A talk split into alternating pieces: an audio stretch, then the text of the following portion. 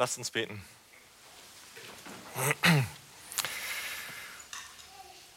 Himmlischer Vater, wie wir gerade gesungen haben, kommen wir jetzt nun vor dich, damit du zu uns sprichst. Wir wollen auf dich und dein Wort hören.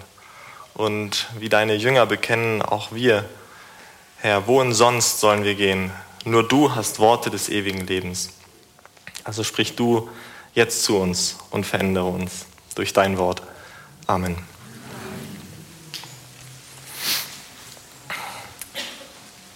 Die Schreiber der Evangelien haben eine Mission. Sie wollen eine Frage beantworten. Diese Frage ist schlicht. Wer ist Jesus Christus? Die Evangelisten nehmen uns mit auf eine Reise und der Startpunkt ist ihr Verlangen, dem Leser mitzuteilen, was es mit Jesus Christus auf sich hat. Der Höhepunkt in allen Evangelien, die alle dieselbe Geschichte Jesu beschreiben, nur aus verschiedenen Blickwinkeln, ist die Kreuzigung und die Auferstehung Jesu Christi. Johannes verweist immer wieder auf diesen Höhepunkt mit den Worten die Stunde oder die Zeit. In dieser Stunde liebt Jesus die Seinen und in dieser Stunde verherrlicht Jesus den Vater. Kapitel 19 aus dem Johannesevangelium beschreibt dann die Stunde der Kreuzigung und um diese Stunde soll es heute gehen. Ich möchte dazu einige Verse aus diesem Kapitel lesen. Johannes 19, die Verse 16 bis 30. Das ist auf Seite 132, Johannes 19, 16 bis 30.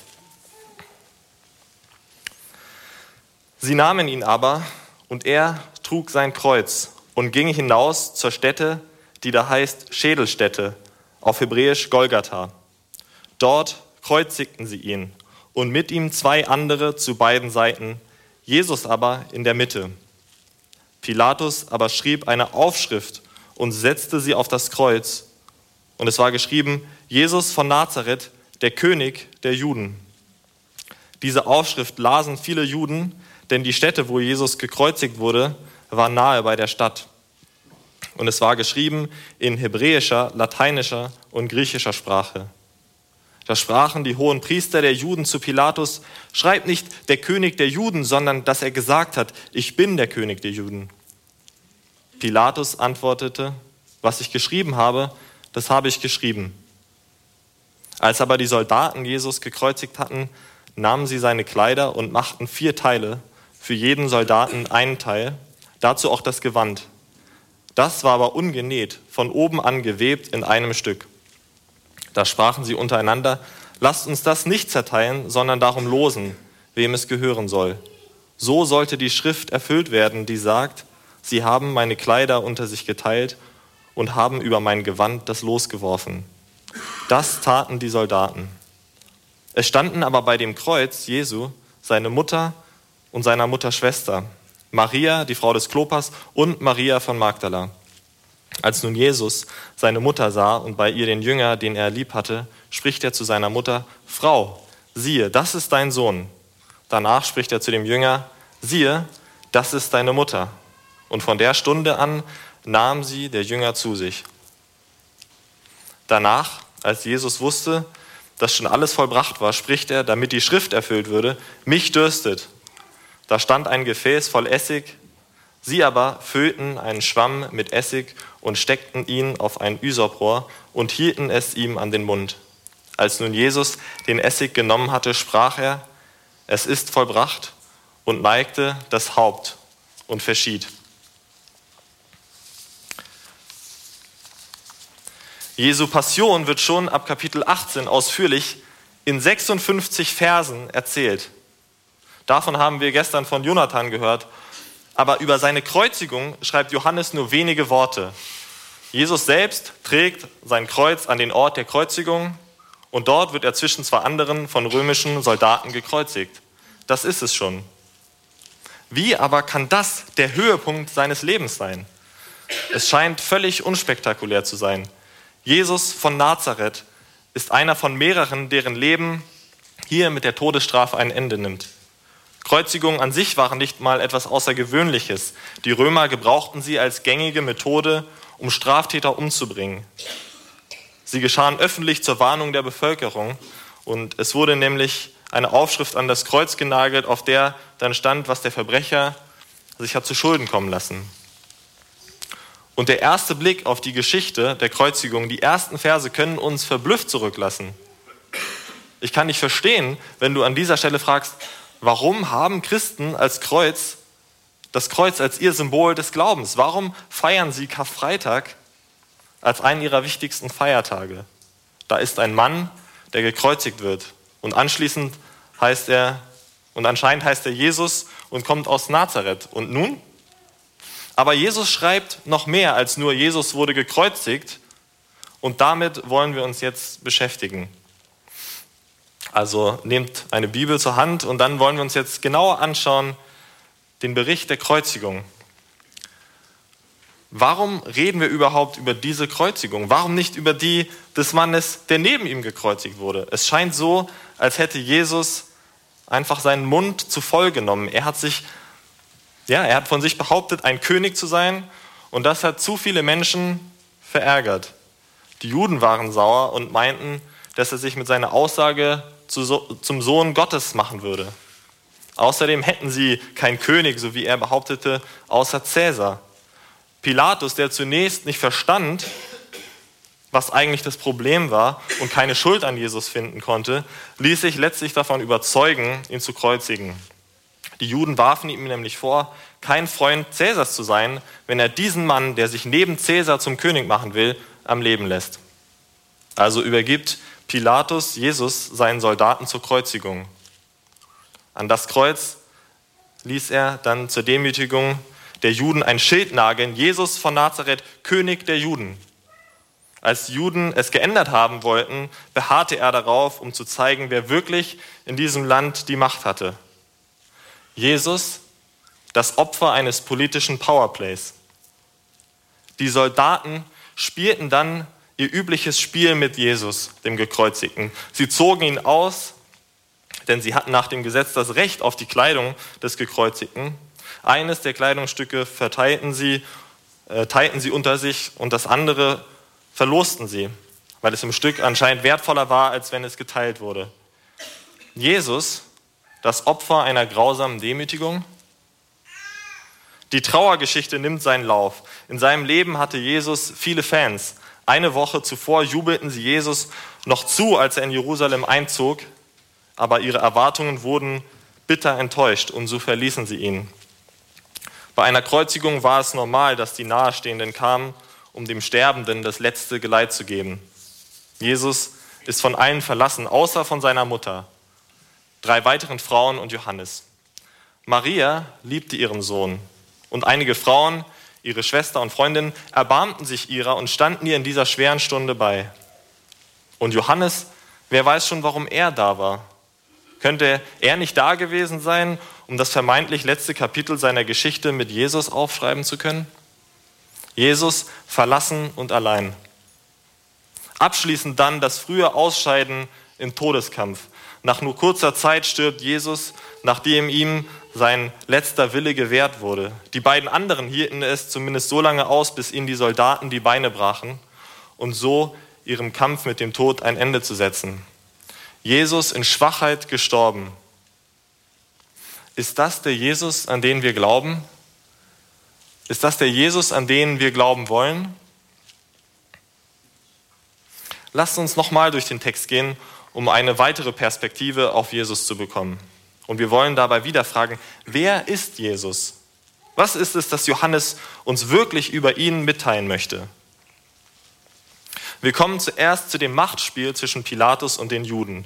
Streit hin oder her, am Ende des Tages steht auf dem Kreuz König der Juden.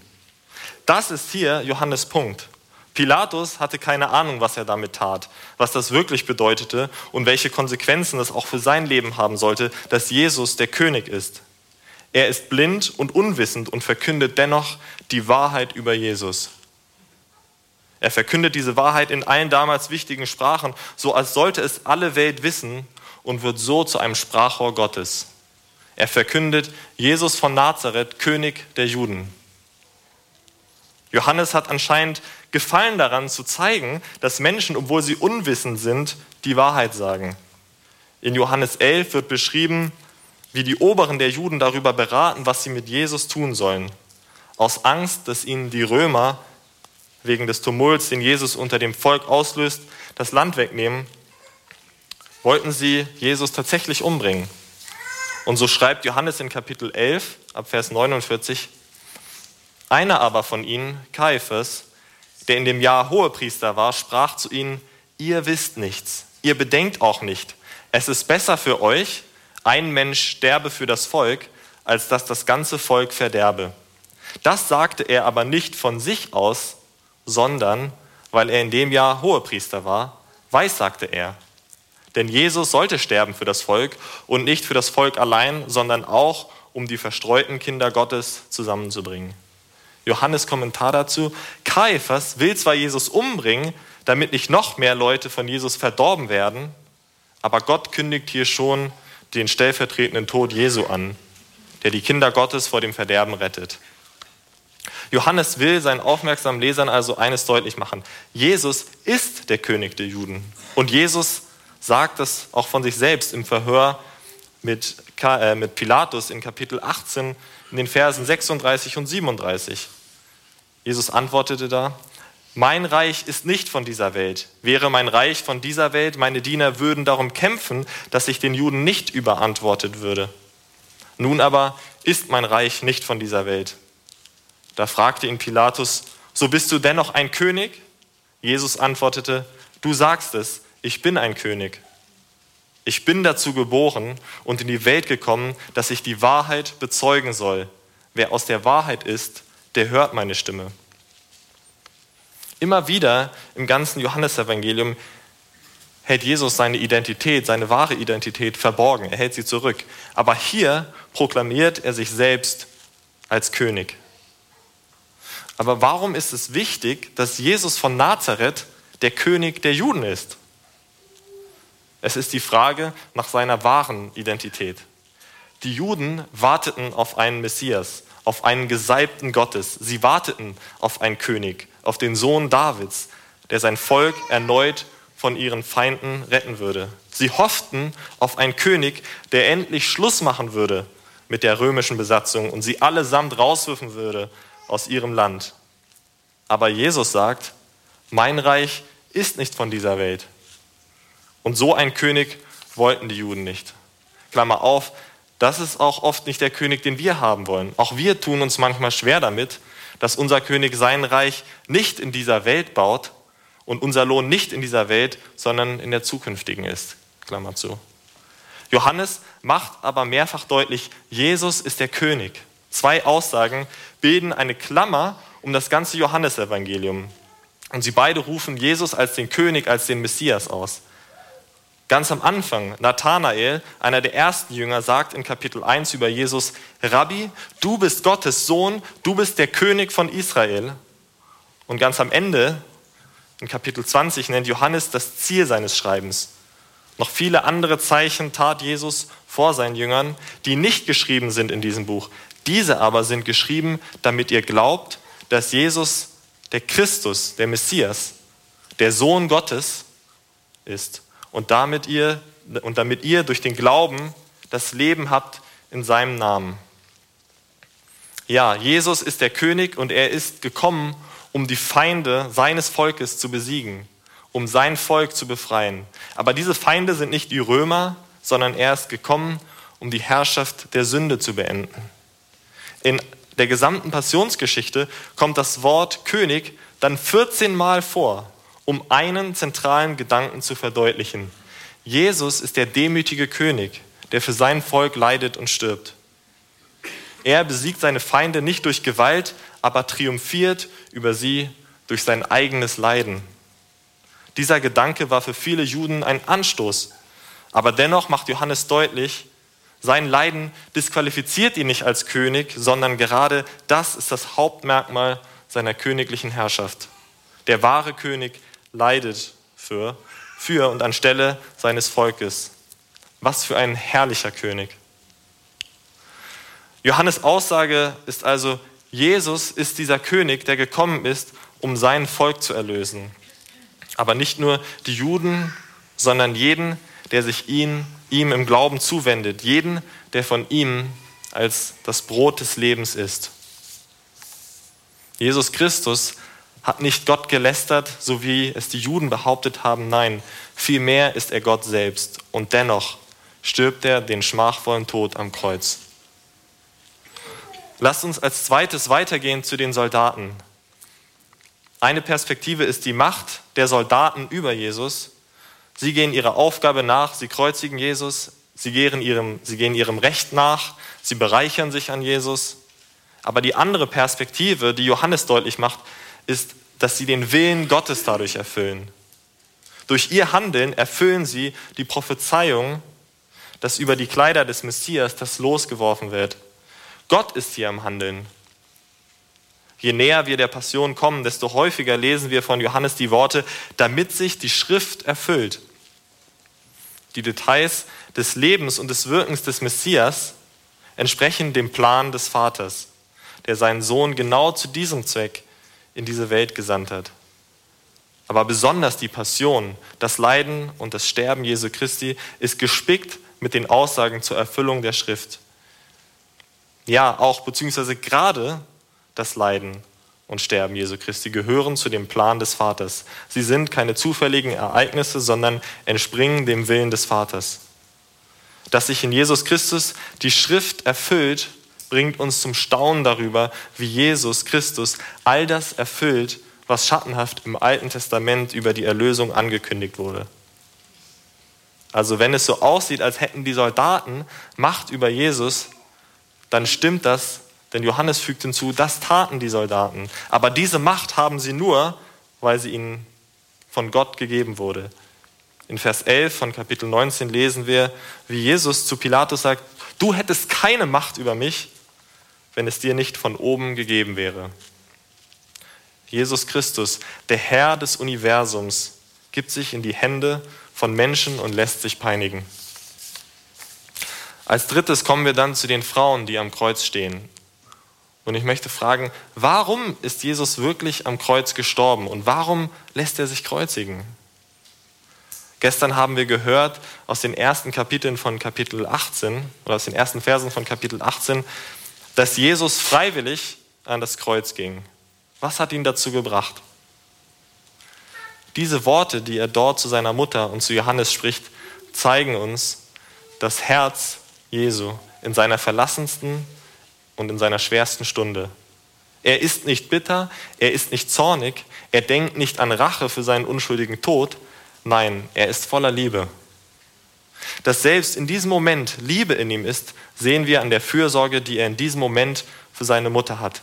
Er spricht sie an mit Frau, genau wie auf der Hochzeit in Kana, wo er sie noch zurechtwies.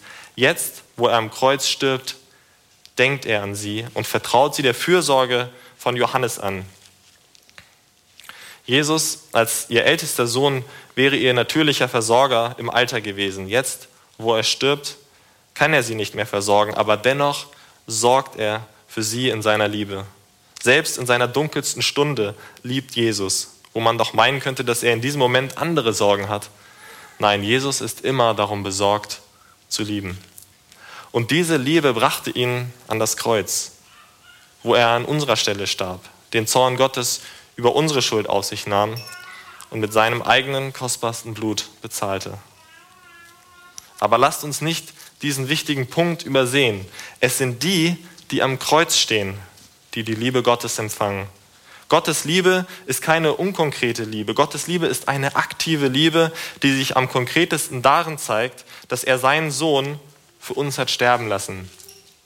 Aber nur die, die anerkennen, dass sie diese Art von Liebe brauchen, nur die, die am Kreuz stehen, nur die, die sich Christus als dem, ihrem leidenden König unterwerfen, empfangen Gottes Liebe. Pilatus schreibt auf das Kreuz. Die Juden lasen im Vorübergehen das, was auf dem Kreuz stand. Die Soldaten nagelten Jesus ans Kreuz, aber die Frauen standen bei dem Kreuz. Und Jesus, Jesus, er trug das Kreuz. Er machte dieses Kreuz, das er nicht verdient hatte, zu seinem Kreuz. Und du, stehst du heute bei diesem Kreuz? Stehst du bei dem Kreuz Jesu? Jesus Christus, von Menschen als Bestrafter verachtet, nimmt in seiner Liebe die Strafe auf sich, die wir verdient hätten. Uns als viertes wollen wir uns nochmal den Gekreuzigten selbst und seine letzten Worte anschauen. Wieder kommentiert Johannes das Geschehen mit den Worten, damit die Schrift erfüllt würde. Diesmal ist es allerdings Jesus Christus selbst, der handelt. Die Soldaten können zwar unwissend Teil des Dramas Gottes sein, aber nicht Jesus Christus. Er sagt, mich dürstet und trinkt den Essig, den die Soldaten ihm gaben, damit die Schrift erfüllt wird. Johannes möchte, seine Leser, möchte seinen Lesern eine Sache klar machen. Jeder Schritt der Passion Christi war nicht nur vom Vater geplant, sondern ein direkter Gehorsamsschritt Christi, der diesen Plan ausführte. Jesus weiß, dass alles, was ihm bis zu diesem Zeitpunkt widerfahren ist, dem Plan des Vaters entspricht. Er weiß, dass es diese Dinge zu vollbringen, zu erfüllen galt. Sein Tod stand als letzter Schritt unmittelbar bevor und seinen Tod kommentiert er selbst dann mit diesen Worten, es ist vollbracht. In Kapitel 17 betete Jesus, ich habe dich verherrlicht auf Erden, indem ich das Werk vollende oder vollbringe, das ist genau dasselbe Wort wie in es ist vollbracht, das du mir gegeben hast, damit ich es tue. Jesus hat den Vater auf der Erde genau darin verherrlicht, dass er das Werk der Erlösung vollbringt. Dieselbe Wurzel des Wortes steckt auch in Kapitel 13, Vers 1, wo es heißt, vor dem Passafest aber erkannte Jesus, dass seine Stunde gekommen war, dass er aus dieser Welt ginge zum Vater und wie er die Seinen geliebt hatte, die in der Welt waren, so liebte er sie bis ans Ende. Sie bis ans Ende zu lieben heißt hier, den ihnen vom Vater gegebenen Auftrag in vollem Maß auszuführen. Dass wir Kinder Gottes sind, liegt nicht daran, an dem, was wir getan haben, sondern an dem vollkommenen Werk Jesu Christi. Und wenn du Zweifel an Gottes Liebe hast, dann schau auf Christus zum Kreuz, der nichts ausgelassen hat, um dich freizukaufen. Schau nicht auf dich selbst, denn dort wirst du nichts finden, was deiner Seele Frieden gibt. Schau auf Christus und sein vollbrachtes Werk am Kreuz. Jesu Christi Tod am Kreuz war also keine Niederlage, sondern es war ein Sieg den er durch Gehorsam zum Vater brachte. Ein Sieg über das Böse, ein Sieg über den Tod und vor allem ein Sieg über die Sünde. Wir haben jetzt zwei Perspektiven auf den Text gesehen. Eine zeigt uns Jesus als den Schwachen, als den Verlassenen, als den Ungeliebten, als den Gedemütigten, als den Gestorbenen. Die andere zeigt uns Jesus völlig anders, als den König, als die Erfüllung der Schrift, als den Liebenden, als den gehorsamen Sohn Gottes, als den Sieger über Tod und Sünde. Gerade eben hat Matthias aus Hebräer 2 vorgelesen und ich möchte noch einmal einige Verse daraus vorlesen ab Vers 14. Weil nun die Kinder von Fleisch und Blut sind, hat auch er es gleichermaßen angenommen, damit er durch seinen Tod die Macht nehme, dem, der Gewalt hat über den Tod, nämlich dem Teufel, und die erlöste, die durch Furcht vor dem Tod im ganzen Leben Knechte sein mussten. Denn er nimmt sich nicht der Engel an, sondern der Kinder Abrahams nimmt er sich an. Daher musste er in allem seinen Brüdern gleich werden, damit er barmherzig würde und ein treuer Hohepriester vor Gott zu sühnen die Sünden des Volkes. Denn worin er selbst gelitten hat und versucht worden ist, kann er helfen denen, die versucht werden. An Karfreitag feiern wir diesen Jesus Christus. Wir feiern Jesus Christus, der nicht Opfer eines politischen Powerplays geworden ist, sondern der sich selbst zum Opfer gemacht hat. Jesus Christus, der Fleisch und Blut angenommen hat, damit er für uns sterben konnte. Jesus Christus, der für uns schwach wurde, damit er uns in unserer Schwachheit begegnen konnte. Jesus Christus ist in uns ist uns, seinen Brüdern, in allem gleich geworden, damit er barmherzig würde und ein treuer Hohepriester vor Gott zu sühnen, die Sünden des Volkes. Jesus Christus ist all das geworden. Er hat die Demütigung des Kreuzes, die Schmach des Kreuzes, die Verlassenheit des Kreuzes, den Schmerz des Kreuzes auf sich genommen, damit er uns, die wir in diesen Dingen versucht werden, helfen kann. Denn wir haben nicht einen Hohepriester, der nicht könnte mitleiden mit unserer Schwachheit, sondern der versucht worden ist, in allem wie wir doch ohne Sünde. Die Kreuzigung Jesu Christi ist somit seine größte Stunde. Denn in diesem Moment erfüllt Christus das Werk, wozu er gesandt wurde, am vollkommensten. Er kam, um uns den Vater zu zeigen. Und in diesem Moment legt er das Wesen des Vaters offen und verherrlicht ihn. In diesem Moment sehen wir die Liebe Gottes. So schreibt Johannes in seinem Brief, in seinem ersten Brief, darin ist erschienen die Liebe Gottes unter uns, dass Gott seinen eingeborenen Sohn gesandt hat in die Welt, damit wir durch ihn leben sollen. Darin besteht die Liebe nicht, dass wir Gott geliebt haben, sondern dass er uns geliebt hat und gesandt seinen Sohn zur Versöhnung für unsere Sünden. Johannes wollte aber nicht einfach nur die Frage aufwerfen, wer ist Jesus, sondern er beantwortet diese Frage mit einem bestimmten Ziel vor Augen. Jesus sagt von sich, ich bin der Weg, die Wahrheit und das Leben. Er will, dass wir erkennen, Johannes will, dass wir erkennen, wer Jesus ist, damit wir in Jesus Christus Leben haben.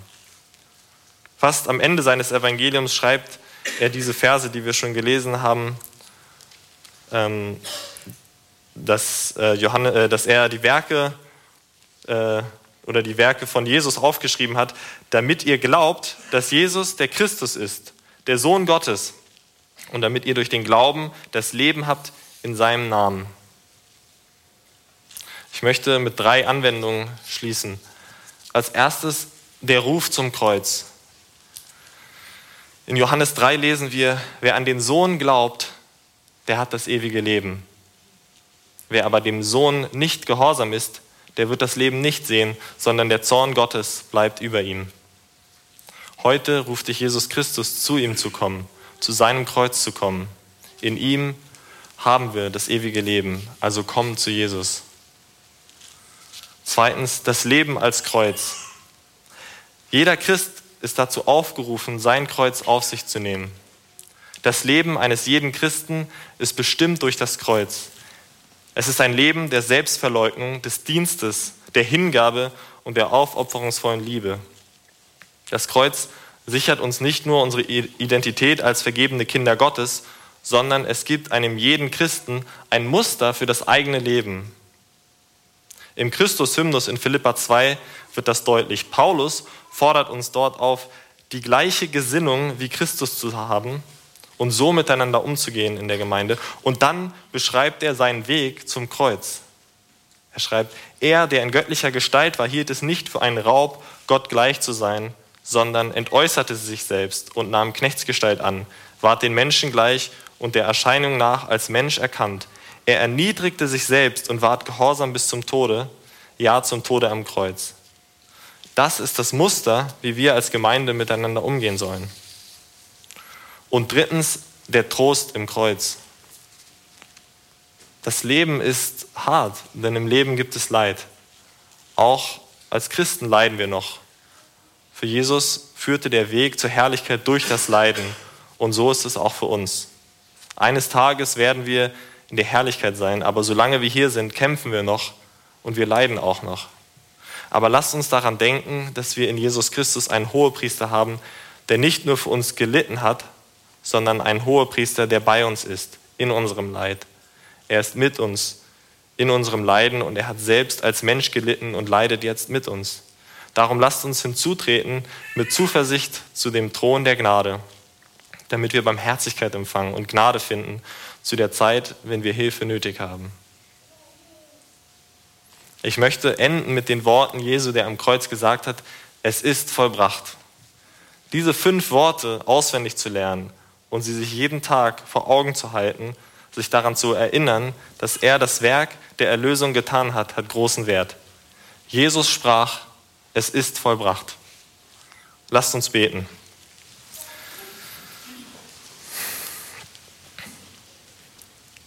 Jesus Christus, wir danken dir dafür, dass du für uns den Weg zum Kreuz gegangen bist und dass du für uns den Weg zum Vater freigemacht hast. Wir bitten dich, Herr, gib uns immer mehr von diesem Leben, was es nur bei dir gibt. Herr, gib uns Trost durch dein Kreuz und schenk, dass wir jeden Tag auch unser Kreuz auf uns nehmen und für dich in dieser Welt zu deiner Ehre leben. Amen. Wir hören jetzt auf einen Vortrag